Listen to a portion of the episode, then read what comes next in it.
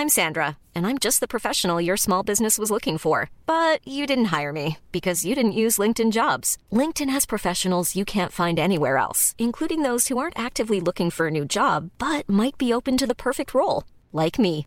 In a given month, over 70% of LinkedIn users don't visit other leading job sites. So if you're not looking on LinkedIn, you'll miss out on great candidates like Sandra. Start hiring professionals like a professional. Post your free job on linkedin.com/people today. Heraldo Radio, con la H que sí suena y ahora también se escucha.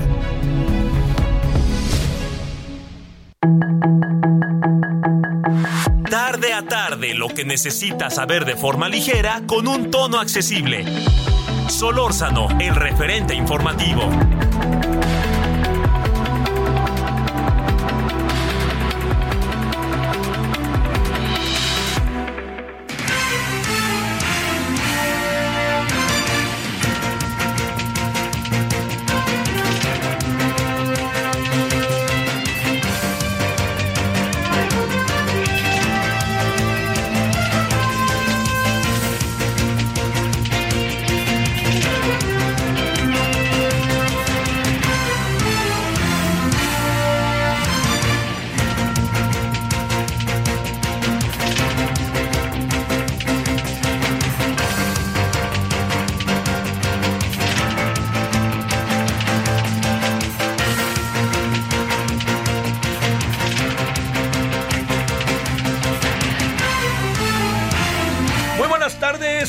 Llegamos al lunes 20 de febrero de este 2022, 2023, rectifico. Gracias que nos acompaña. Espero que haya tenido un buen fin de semana.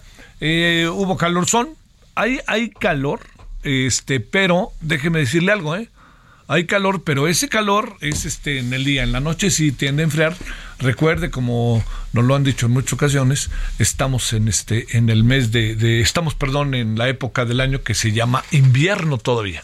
¿No? Este, bueno, entonces le agradezco que nos acompañe, le saludo en nombre de todas, todos quienes hacen posible la emisión, su servidor Javier Solórzano.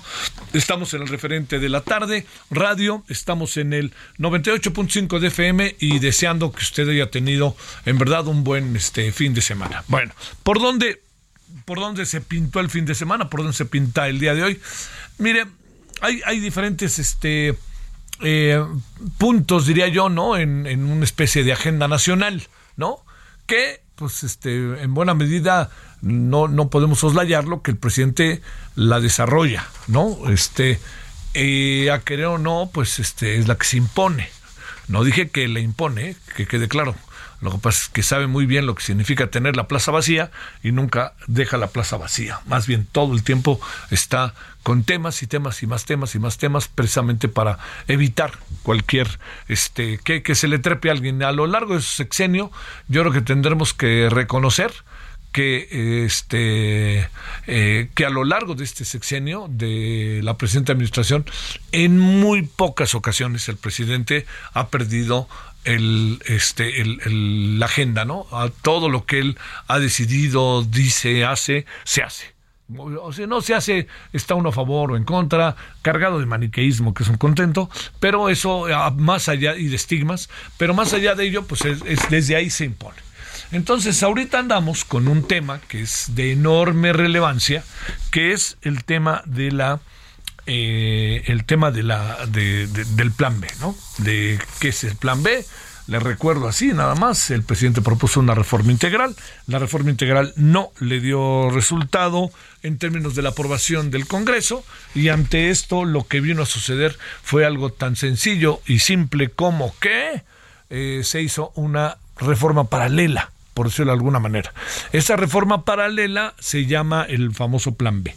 Y este Plan B, muchas cosas, eh, este, muchas cosas eh, que están ahorita por delante, yo creo que hay que considerarlas, eh, digamos, como el tema del presupuesto, no solamente eso, sino también el tema de, de lo que corresponde a los despidos, a cómo se va a cubrir el proceso electoral, todo eso, ¿no? Todo eso en lo que estamos ahí, y yo diría que, eh, que, que eso es todo lo que va a venir provocando, realmente provocando todo lo que decida haga y deje de hacer, etcétera, etcétera, este, el, en función de la aprobación del plan B. Bueno, a ver, lo que es importante es que estas empiezan a ser semanas definitivas. ¿Por qué? Primero, porque la Cámara de Senadores, el, acuérdese que la Cámara de Diputados ya lo aprobó. Entonces, la Cámara de Senadores es la que ahorita tiene que decir sí o no. Si la Cámara de Senadores dijera, eh, hiciera algún cambio, la minuta tiene que regresar a la Cámara de Diputados para que la Cámara de Diputados le dé el visto bueno. Uno de los temas más candentes es el tema de los partidos políticos que se hacen, los chiquipartidos se hacen eternos, ¿no? Por toda una serie de condiciones que se han propuesto de cómo debe desarrollarse el, los procesos electorales y de qué manera cuentan los votos de las alianzas y en estas alianzas los chiquipartidos acaban sumando toda una serie de circunstancias que tienen que ver ni más ni menos que con el partido mayoritario. Entonces el partido mayoritario le suma ya al verde, le suma al partido del trabajo y al rato todo el que se acerque, hasta en un es el PRI, Y se van a acercar ahí para que lleven a cabo el proceso en el cual ellos pase lo que pase, consigan el 3% o no el 3%, 2.5 o no 2.5, ellos van a seguir existiendo por los siglos de los siglos de los siglos. Amén. Así diría yo. ¿no? Entonces, en medio de, todo ese proceso, en medio de todo lo que está sucediendo ahora, que es el proceso en el cual se va a aprobar eh, seguramente el plan B, habrá que ver qué es lo que hace ni más ni menos, esto es muy relevante, qué es lo que hace eh, el Senado, si aprueba o no este asunto, porque si lo desaprueba, no se le olvide que al desaprobarlo, ni más ni menos que lo que va a suceder es que tiene que regresar al Senado. Cualquier cambio que le haga, perdón, a la Cámara de Diputados, cualquier cambio, ¡pum! Vámonos a la Cámara de, Diputados y entonces se va a llevar otro tiempo y pueden pasar muchas cosas, ¿no? Pueden pasar muchas cosas, le diría yo, no sé cuáles, pero pueden pasar muchas cosas. Si, si algo no quieren es mover el asunto, porque lo tienen amarradísimo ahora. Punto y seguido. La otra parte es ¿Qué se va a discutir en el Senado? Ese es un asunto, créame, de primerísima importancia.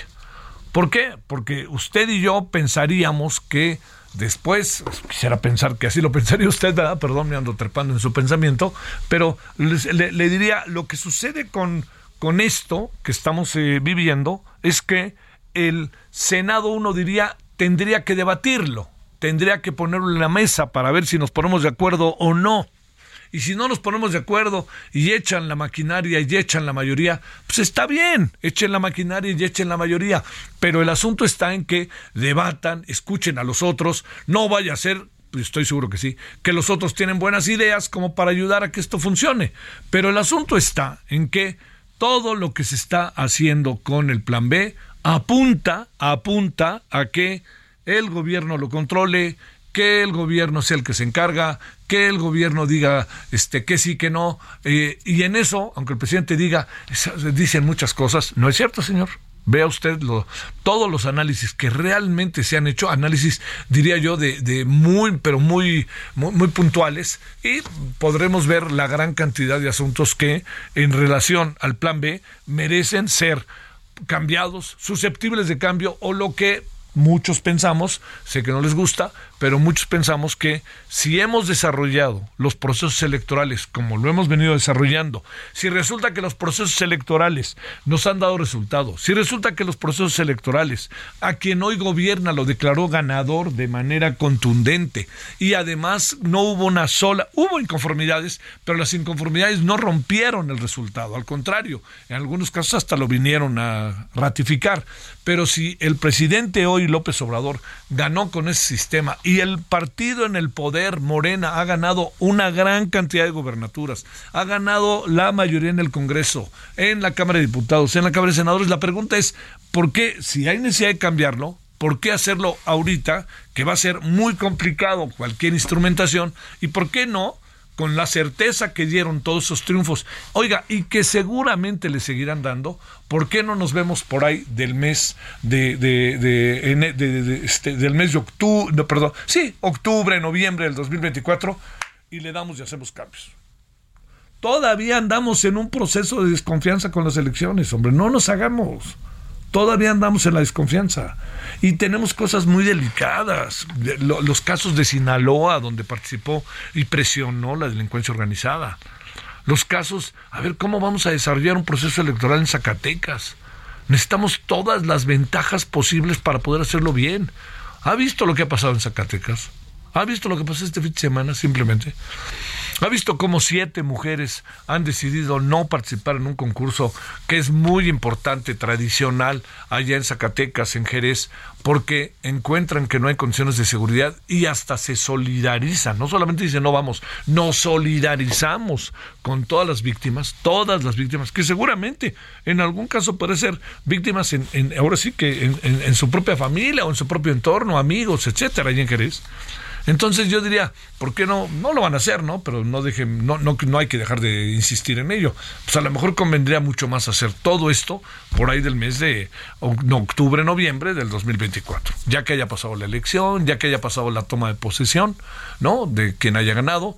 Y bueno, si gana el partido en el poder, con mayor razón, podríamos confirmar que el sistema electoral no sirve, pero que hay que hacerle ajustes, entre otros, muy probablemente, por el ajuste que pasa directamente, que esto es lo que me parece a mí importante, el ajuste que pasa directamente por el tema del presupuesto.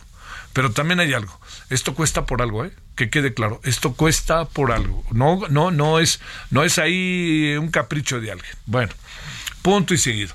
Eh, hoy el presidente también, no me voy a detener, pero arremetió contra todos. Este, y de repente dice algunas cosas que, me parece que no, no, no, son, no son muy precisas, ¿no? Esa sería la palabra.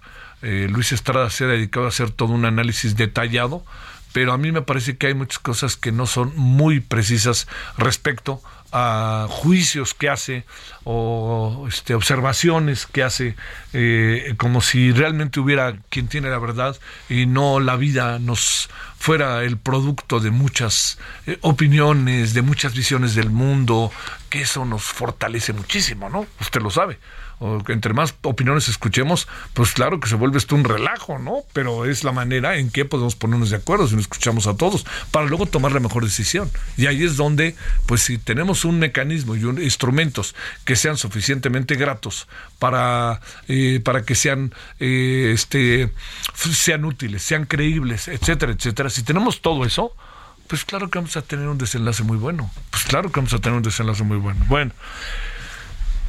Pero bueno, así andamos. Este, va a haber muchos otros asuntos esta semana. Va a ser una semana también movida. Le voy a decir por qué, porque además este, de todo, traemos ahí, además del plan B, traemos otros asuntos que ya se echaron a andar en cuanto a decisiones que va a tener que tomar la Corte. Y también, no crea que a mí se me pasa, está el asunto eh, que tiene que ver con la tesis de la UNAM, la tesis plagiada, porque eh, por más que digan que hay que buscar y que respetar la honorabilidad, que tienen toda la razón, el asunto está en que, como sea, le mandaron un tapón a la UNAM. Y yo creo que la UNAM no se iba a dedicar a sacar este, noticias por aquí, por allá, por todos lados, siendo que este no no no está en el en el quehacer ni en la esencia de la UNAM hacerlo, ¿no? Entonces, a ver si no nos vamos por los siglos de los siglos y nunca sabremos exactamente qué pasó, que ese es otro de los temas. Bueno, pues aquí andamos, eh, le insisto, ojalá haya tenido un buen fin de semana. Este, ahí vi una serie que le puede llamar la atención de una simpaticísima mujer italiana, creo que del siglo XIX, una abogada, Lidia Poet, que está muy interesante. Yo creo que les va a gustar mucho a mucho a, mucho a las mujeres porque es una feminista adelantada a su tiempo y ella es una abogada y es una serie de seis capítulos que la verdad la verdad se van rápido y, pues ya saben, la verdad que los italianos hacen unas cosas maravillosas, una ambientación formidable, este, y es el papel que en ese siglo, una mujer quiere empezar a llevar a cabo y no la dejan. Y entonces como batalla hasta con su hermano y batalla hasta con su amante, ¿no? le dice, espérame, no, no, no. La, la, película, la serie empieza con una escena muy divertida porque eh, está ella haciendo el amor este, con, con un personaje y entonces le dice este se para el personaje le dice oye estuvo maravilloso verdad y entonces le dice ya no te puedes esforzar un poquito más eso me parece muy divertido de entrada. Bueno oiga pues aquí andamos agradeciéndole que nos acompañe. Gracias insisto ojalá haya tenido un buen fin de semana. Y si le parece vámonos con el desarrollo del día. Le quiero decir que nos vamos a meter en el tema del litio y también le quiero decir que no puede ser más marcada la intención del presidente que sea en Hidalgo junto a la IFA, incluso llegando a decir que en Monterrey no hay agua, ¿no? Por eso Tesla tiene que irse a Hidalgo. Tiene que irse a Hidalgo Tesla porque está cerca de la IFA o porque le conviene a Tesla irse ahí al, lugar. Pues eso, esas son las cosas que, pues esas se ponen a discutir. Pues pregúntale al gobernador de, bueno, pregúntale al gobernador de Nuevo León si hay agua o no hay agua y pregúntenle al señor Tesla, ¿no? Oiga, señor, ¿le conviene acá o allá? No porque no sea Hidalgo, ¿no? Sino porque todo es, este, vámonos, ¿no? Y tiene que ser allá, y tiene que ser el AIFA, y tiene que ser el AIFA. Bueno, bueno. Échale una miradita, por cierto, al, al artículo del señor Carlos Ursúa hoy, allá en el periódico El Universal, sobre los aeropuertos. Échale una miradita, vale la pena. Porque acuérdese que él es uno de los tres que se opuso, según dijo el presidente el fin de semana. El otro era Alfonso Romo, el otro el señor Ursúa, y el otro era un tercero que se me pasó, Ah, caray. Bueno, era un otro empresario de su equipo, directamente. Ah, claro, Javier Jiménez Espriu. 17 16 en Hora del Centro. Solórzano, el referente informativo.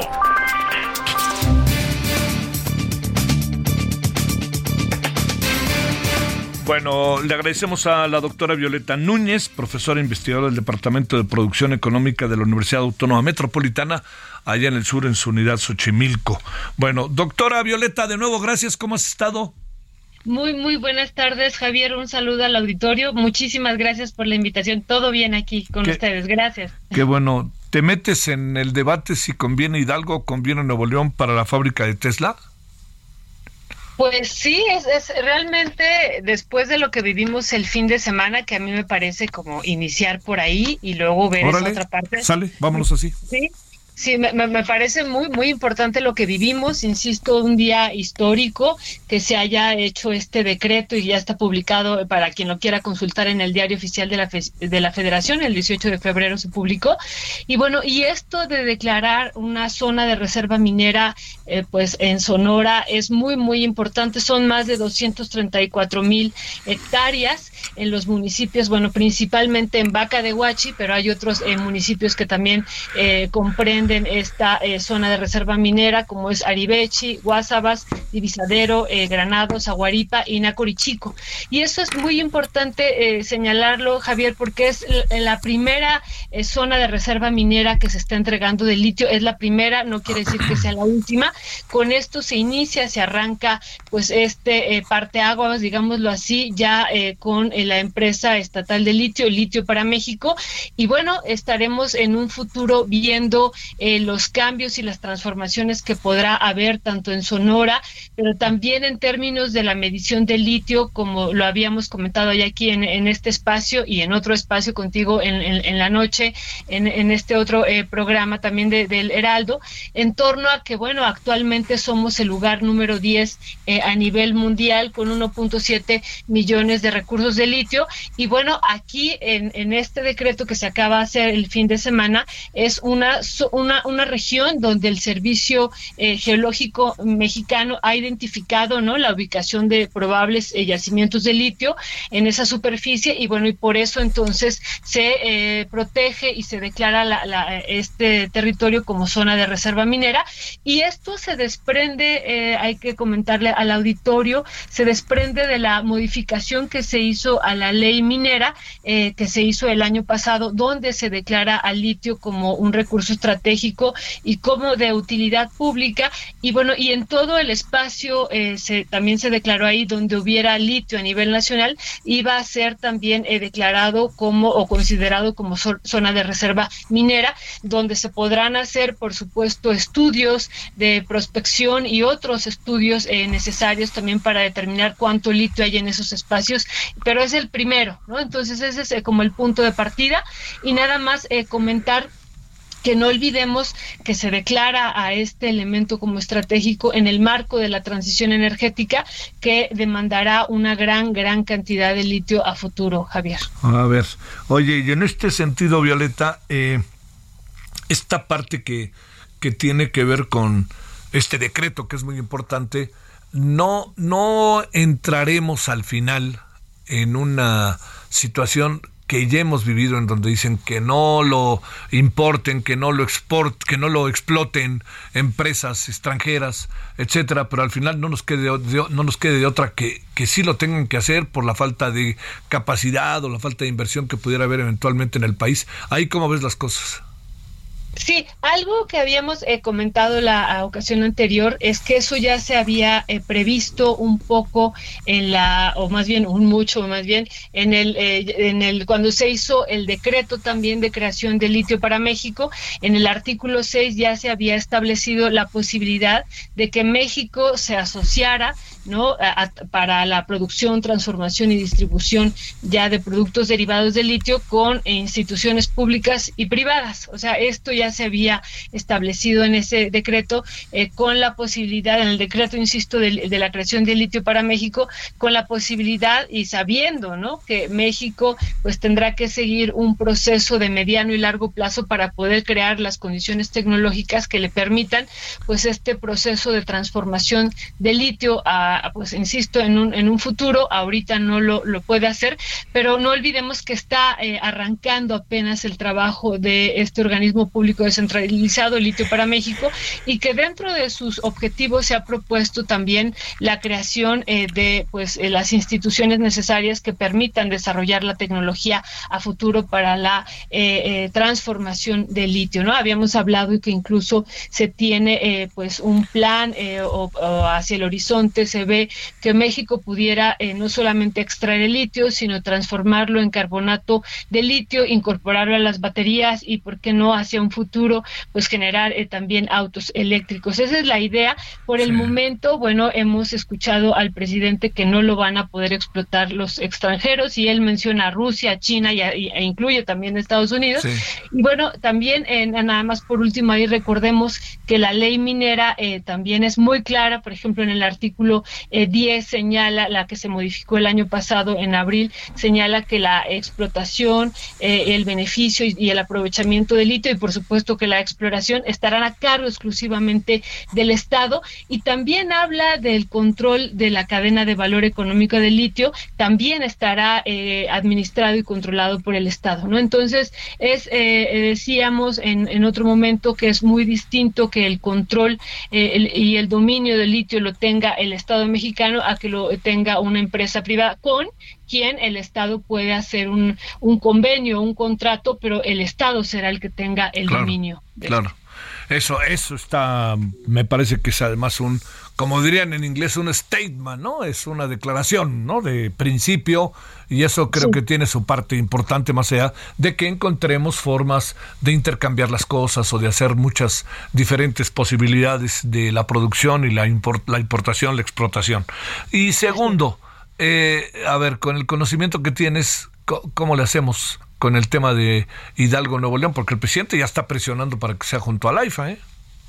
Sí, sí, yo, yo creo que ahí habrá que tener más eh, elementos, más elementos de cuáles son los planes eh, a futuro de Tesla. Y, por ejemplo, en el caso de eh, litio, ¿no? Que se pudiera demandar, incluso pensándolo por parte de esta empresa de Tesla, ¿no? El litio y otros minerales, pues será necesario que incluso el Consejo de Administración, que también es muy, muy importante señalarlo, el Consejo de Administración que se ha formado en torno a este eh, organismo público descentralizado Litio para México, que está conformado por varias secretarías de Estado y donde participan también alrededor de él pues varios organismos. Por ejemplo, estoy pensando en el INPI, ¿no? En, en el IMTA, que ellos tendrán que también eh, decir eh, qué tan conveniente. El IMTA, por ejemplo, el Instituto Mexicano de Tecnología del Agua, eh, será uno de los actores, desde mi perspectiva, fundamentales para decir en términos de agua,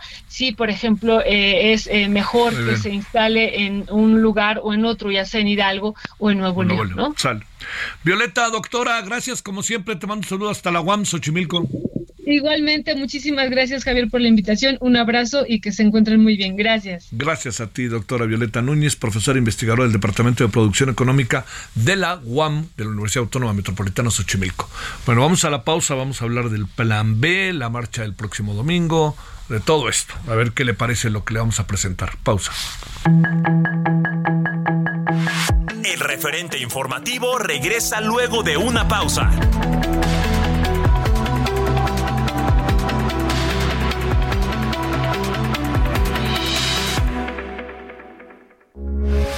Heraldo Radio, con la H que sí suena y ahora también se escucha. Heraldo Radio, con la H que sí suena y ahora también se escucha.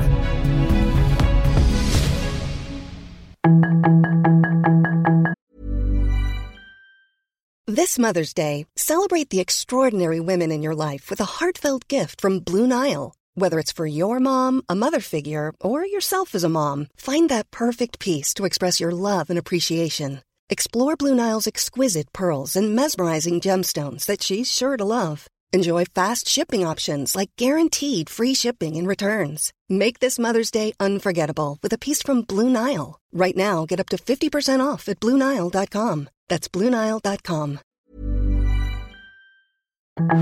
Estamos de regreso con el referente informativo.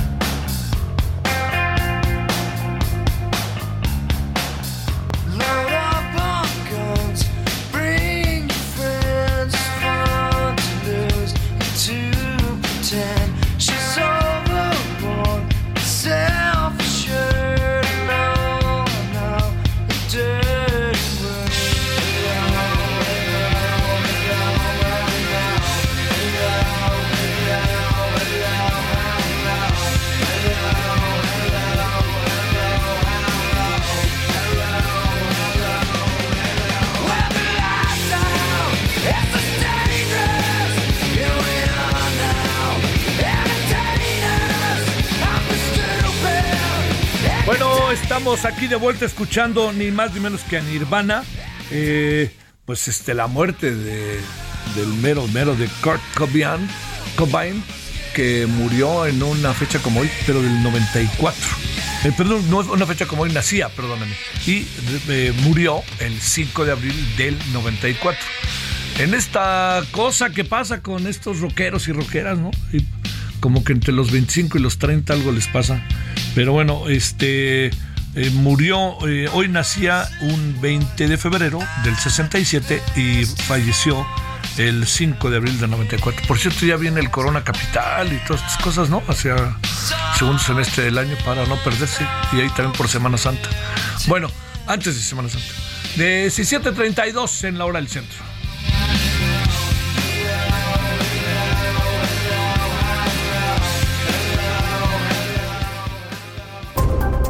Solórzano, el referente informativo.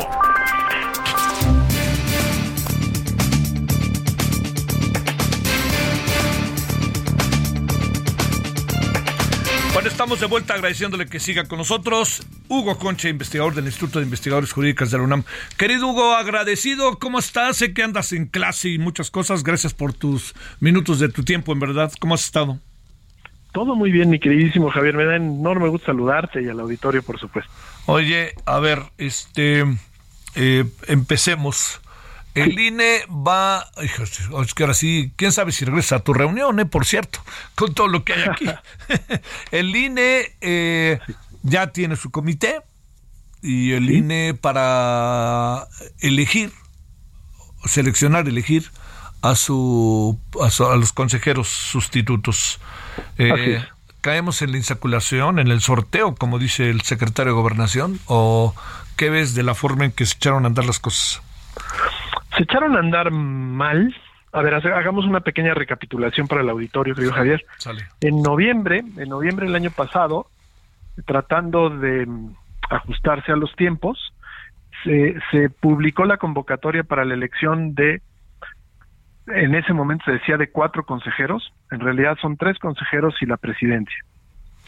Eh, y esto se impugnó ante el Tribunal Electoral del Poder Judicial de la Federación, justamente diciendo que no se estaba separando la elección de la presidencia del INE de las otras tres consejerías y que además no se estaba incluyendo en la fórmula de en la convocatoria los la paridad para tener por lo menos una de las quintetas que a final del día van a resultar en este ejercicio de puras mujeres.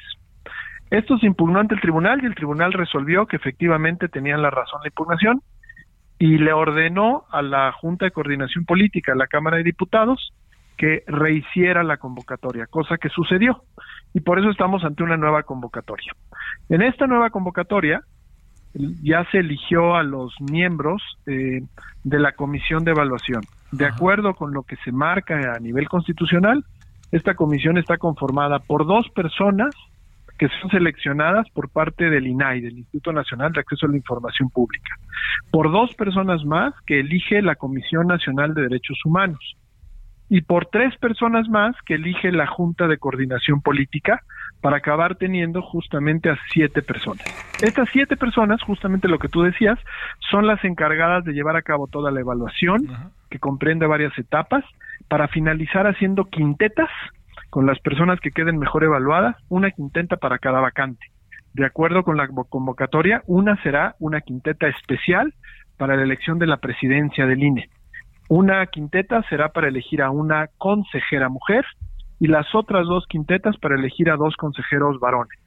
Eso es lo que tendrán que llegar. Ahora, el arranque estuvo mal, no solo por el tema que acabo de mencionar del tribunal, sino también porque pues la Jucopo no no no consensuó con las otras fuerzas políticas, con la oposición, el nombramiento, digamos, de estas tres personas.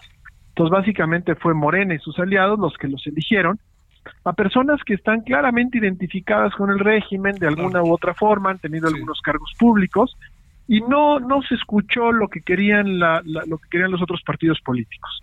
En ese sentido, pues entramos ya con una comisión que ya trae los, los dados un poco cargados y va a depender muchísimo de ellos la habilidad que tengan al interior de esta comisión pues para negociar eh, a los mejores nombres y no solo a los nombres que les simpaticen más, ¿no? Híjole, híjole, híjole. A ver, aquí, ¿qué escenario imaginas? Porque para que acaben teniendo, para, para que haya una designación, selección, como le queramos llamar, Hugo, tiene que haber un consenso. Y a pesar de tres, más o menos, más, o menos. A, ver, porque los pasos siguientes son los que siguen. Esto, estas personas van a tener que elegir a cinco nombres para cada vacante, ¿no? La más, la más delicada, por supuesto, cinco nombres, hombres y mujeres, para, para la, la, la presidencia del INE. Ok, yo lo que me imagino, si, si no se tiene la habilidad suficiente para llegar a consensos con estos cinco nombres, pues los van un poco a negociar, ¿no? Es decir, los que vean el, beso, el vaso medio lleno, a lo mejor propondrán a dos o tres, los que lo vean medio vacíos propondrán a los otros a los otros dos o tres de cada quinteta. Es decir, seguramente si no se da el consenso, va a llegarse una negociación para el para la designación de los cinco nombres en cada quinteta. Eso respecto a cómo me imagino yo que va a acabar operando esta esta comisión de evaluación. Una vez que estén esos cinco nombres, viene otro proceso, que es el de elección de quién se queda de, los, de las cinco personas de cada quinteta. Y ahí sí, como muy bien dices tú, como señala la Constitución, tiene que ser por las dos terceras partes de la Cámara de Diputados. Y ahí sí si la oposición no fue tomada en cuenta al inicio, es probable que si no le gustan los nombres, pues nunca se pondrá de acuerdo para elegir a una persona de cada quinteta. Si eso sucede, lo que el procedimiento establece es que esto se remitirá a la Suprema Corte de Justicia y en la Suprema Corte de Justicia se hará una insaculación, es decir, un sorteo. Yo preveo que va a haber sorteo, pues lo veo altamente probable. Dicho de otra manera, como si fuera una tómbola, le vamos a dar vuelta y el número uno, Hugo Concha, el número dos, Javier Solórzano, el número, ¿así? Así más o menos, así más o menos. Por eso es muy importante, pues, quiénes quedan en, en los cinco nombres. Porque yo te voy a decir algo, ya hay teorías ya muy desarrolladas respecto a la a los posibles sorteos para elección de candidatos en otras partes del mundo. Si los cinco nombres son robustos, tienen méritos, hombre, pues un sorteo no es mala idea, ¿eh? Claro, el problema, el problema es que entre esos cinco nombres no todos tengan los mismos eh, méritos para, para ser consejero o consejero electoral. Bueno, este, avanza en el Senado el plan B, mi querido Hugo. Sí, eh, pero, pero ¿qué me preguntas, perdón? No, avanza, ¿no? Va a avanzar y se va a aprobar, ¿no? Pues sí, yo creo que sin duda alguna está más que anunciado, ¿no? Sí, claro, ¿no? O sea, te lo planteo de esta manera. Este, ¿Crees que el presidente trate de agotar el tiempo y se vaya lo más cercano al inicio del proceso electoral para que la Corte se vuelva loca?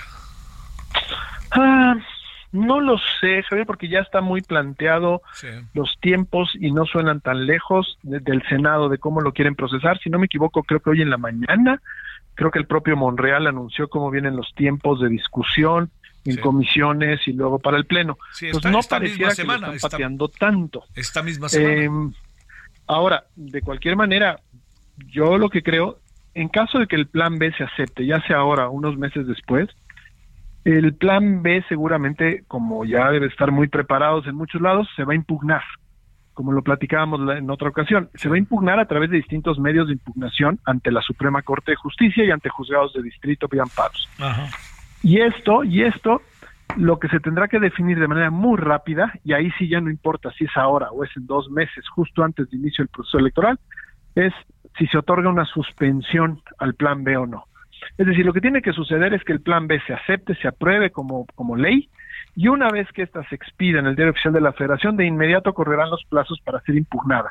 Y lo que se busca en la impugnación no es tanto que se resuelva después de un año o después de meses, se busca que de inmediato se brinde una medida cautelar de suspensión para que ésta no se aplique en la elección del año que entra. Ese es el juego de ajedrez en realidad. Em, yo, yo un poco creo que, que, no importa tanto si lo quieren patear un poco o no. El tema es que inmediatamente que esto se apruebe, en los días, estoy hablando de días después de que esto suceda, va a tener que definir la Corte si tiene medios para detenerla, para suspender el plan B o no. Eh, ¿Tú crees que haya medios para suspenderla? Sí lo creo, aunque no están tan, tan claros. Obviamente un amparo, un amparo sí lo puede suspender de individuos que de alguna forma son sus, derechos son violados. Hay, hay algunas cosas muy claras. El secretario ejecutivo pues lo desaparecen y es un cargo que está en la Constitución, pues, ese, ese, ese, la tiene cantadita el poder ir a buscar su amparo. Y un amparo pues sí, siempre tiene una suspensión provisional como posibilidad, ¿no? Eh, entonces ahí, ahí sí la veo relativamente fácil. Ahora, donde se discute más es si se presenta una acción de inconstitucionalidad si alguna fuerza de las que marca la Constitución como posibles sujetos puede interponer esta acción diciendo que la ley, el famoso Plan B, es toda una ley inconstitucional. Si eso ocurre, ahí sí, porque solo ya en una ocasión, que fue con el tema de la reforma eléctrica, la Corte otorgó una suspensión con acciones de inconstitucionalidad, porque en realidad esta no está prevista. Ya hay un antecedente y pudiera suceder. Eh, eso sería mucho mejor porque una acción de inconstitucionalidad está cuestionando no la violación de derecho de una persona, está cuestionando la constitucionalidad de todo un ordenamiento. A mí es lo que me gustaría ver, pero sí entiendo que ahí el volado es un poquito más riesgoso. Sí, claro, ahí está otra. A ver, y ya te dejamos para que te vayas a tu reunión. El, el tema 3. Eh, hoy el presidente se refirió de manera pues severa, ruda, en sus términos, como él lo hace a la marcha del domingo, conservadores contra mi gobierno, etcétera. ¿Cómo, ¿Cómo podemos ir, este, a ver, cómo podemos ir colocando la marcha en su dimensión exacta, a sabiéndose que también es una marcha contra el gobierno, no le demos vueltas, ¿no? Pues mira, lo que pasa es que sí, así se lee, porque pues con este contexto tan polarizado es un poco estás a favor o en contra del plan B. Otra vez, no se da mucho margen para los colores intermedios, ¿no? Para y en ese sentido, pues ir a la marcha es ir a manifestarte en contra de este plan B. No ir a la marcha significa decir que estás de acuerdo. Muy complicado, la verdad, porque además, pues es una marcha, me parece a mí, eh, es decir, es importante que la ciudadanía se manifieste, pero, pero, pero, pero cuando hay cierta receptividad en lo que se puede lograr o no. La otra ocasión, pues la verdad es que se un mensaje que no se fueran a sumar por ninguna manera y creo que funcionó muy bien. Ahorita no entiendo muy bien cuál puede ser el efecto del mensaje, por mucha ciudadanía que vaya. Es decir, porque no ves a un gobierno que se amedrente con esto porque ya sabe que tiene su contraparte también masiva para eventuales manifestaciones. Entonces, no me queda de quedar muy claro que se pudiera ganar con la marcha. Hay que hacerla, puesto que ya está convocada, eh, pero, pero, pero está, veo poco claro los resultados que esta puedan tener, más allá de seguir alimentando la conciencia ciudadana de lo que está mal y de que se quiere transformar de manera un tanto indebida al propio Instituto Nacional Electoral. Es decir, no se me malinterprete, yo creo que es gravísimo que se quiera hacer lo que se quiera hacer, pero lo que no entiendo muy bien es qué, vamos a poder lograr con la marcha, ¿no? Sí, sí, sí. ¿Te la imaginas multitudinaria o no? Yo creo que sí, yo creo que sí, sí me la imagino multitudinaria, no sé si al mismo nivel de la que hubo hace algunos meses, pero yo creo que sí también va a ser una, un contingente muy amplio, ¿no? Oye, y la otra es que al presidente pues le va a servir para darle con todo a quien esté, a ver si, la, si no acaba funcionando bien la marcha, no hombre, el lunes se va a poner terrible el tema, ¿no? Totalmente, totalmente, querido Javier. Sí, sí, sí. Oye, este, porque está como muy echado para adelante el presidente, ¿no? O, anda, anda particularmente filoso, dirían en, coloquialmente, sí, anda muy, muy bravo, la verdad. No sé qué temas no le han gustado, que lo traen muy enojado, exacto. Exacto. Te mando un gran saludo, Hugo Conche. Igualmente, querido Javier, un fuerte Gracias. Muy buenas tardes. Bueno, ahí tiene usted algo que a mí me parece que nos coloca en una dimensión de lo que puede venir este el, el próximo domingo. A ver, déjeme decirlo de esta manera. Eh, la, la marcha anterior, yo incluso me permití decirle, el INE no se toca, yo creo que el INE sí se toca y se lo dije desde antes. Le dije, no estoy muy convencido de que esa sea la consigna. La razón por la cual el INE sí se toca, porque todo es susceptible de cambio. Todo es susceptible de, de, revisión. La clave del asunto está en que eh, cuando, cuando se habla del INE, pues se habla de algo que todos los mexicanos sabemos que nos es de enorme importancia y nos ha funcionado, ¿no? Entonces el cambio que ahora se, se, lanza, que ahora se coloca como un asunto de primerísima importancia, que es este el INE no se toca, pero ya con muchas cosas muy definidas, habrá que ver hasta dónde llega. Habrá que ver hasta dónde llega. No estoy muy convencido de que vaya a este a tener como Hugo, yo decía, el efecto de la pasada marcha, ¿no? de la marcha del, del pasado 13 de noviembre. Pero, de cualquier manera, es una manifestación ciudadana en terrenos en donde el presidente es fuerte, que es la calle, ¿no? Y si tiene la capacidad de maniobra para manejarse en todo el país y haya resonancia en todo el país no va a ser muy grande, pero que la haya, que, que, que, llame la atención en las principales ciudades del país, adquiere esta dimensión. Pero lo otro es qué exactamente se va a pedir en la marcha, qué se pide en la marcha, no al plan B. El plan B ha sido aprobado ¿eh? en una de sus partes, de acuérdense que la Cámara de Diputados ya lo aprobó y está en el Senado y el Senado lo único que está esperando es ver qué cambia. El problema de que si cambia algo en el Senado es que regresa a diputados y entonces se manosea más y lo que quieren es salir inmediatamente ya de esto y ya nos vemos en la Corte, ¿no?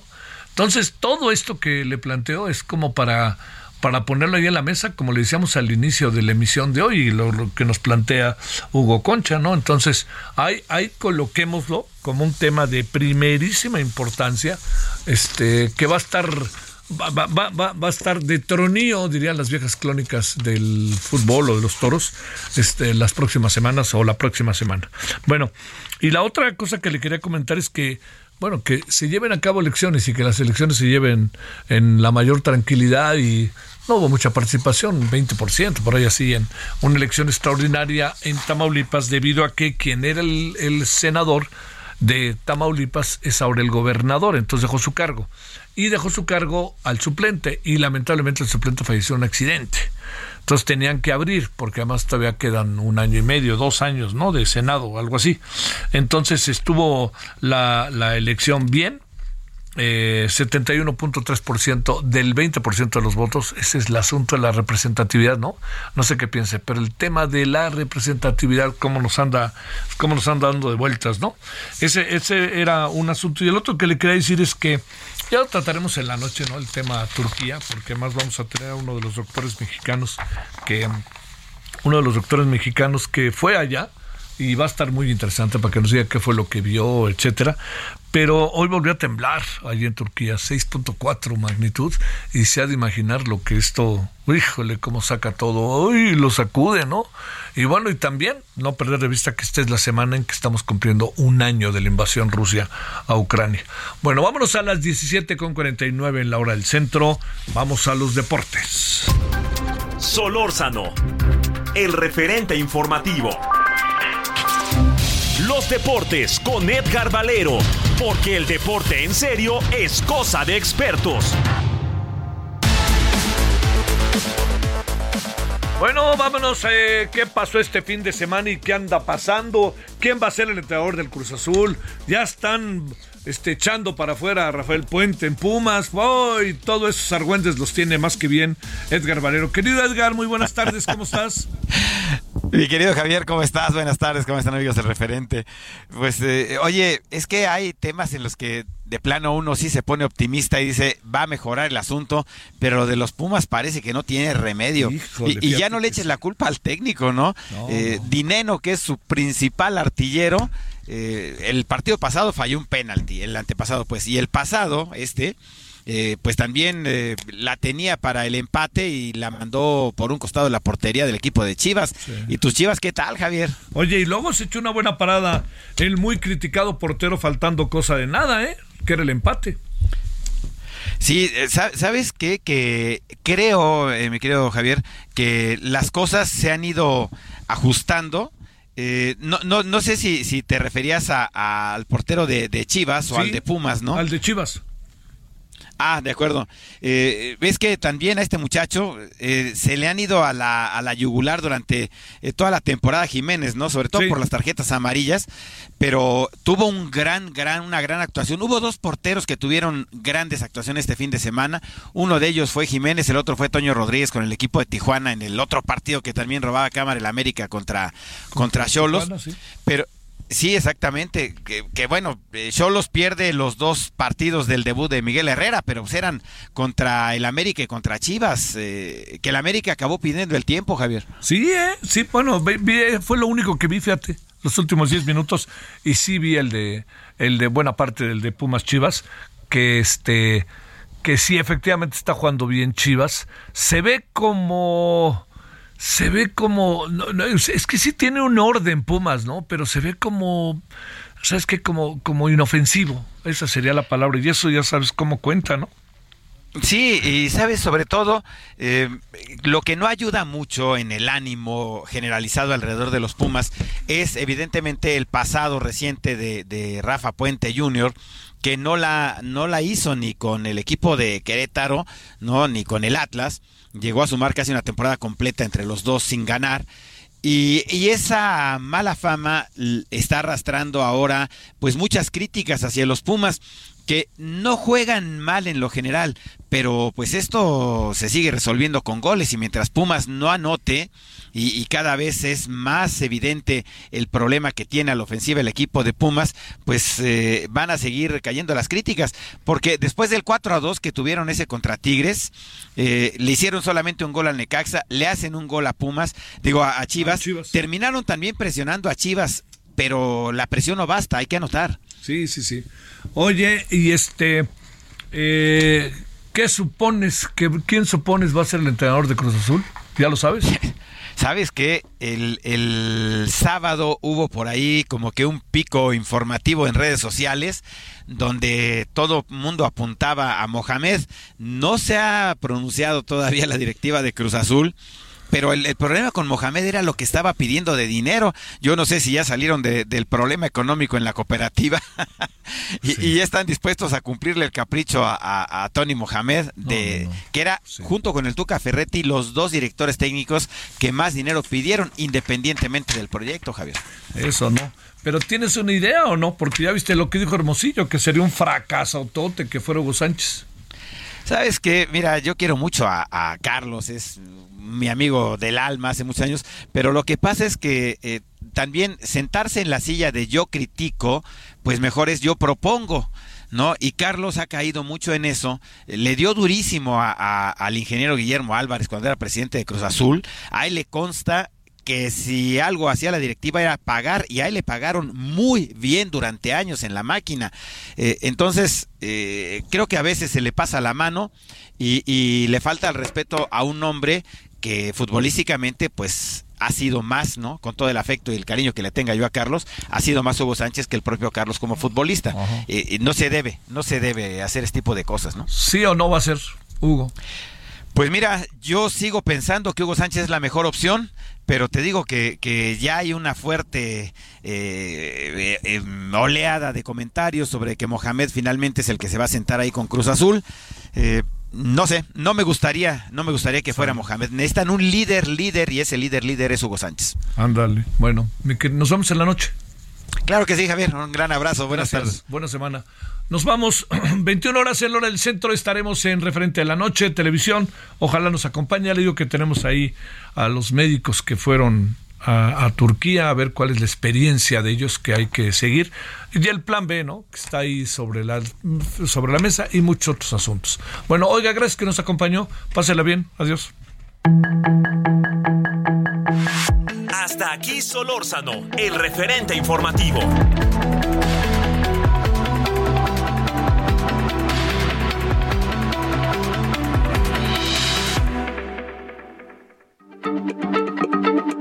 Heraldo Radio. La H se lee, se comparte, se ve y ahora también se escucha.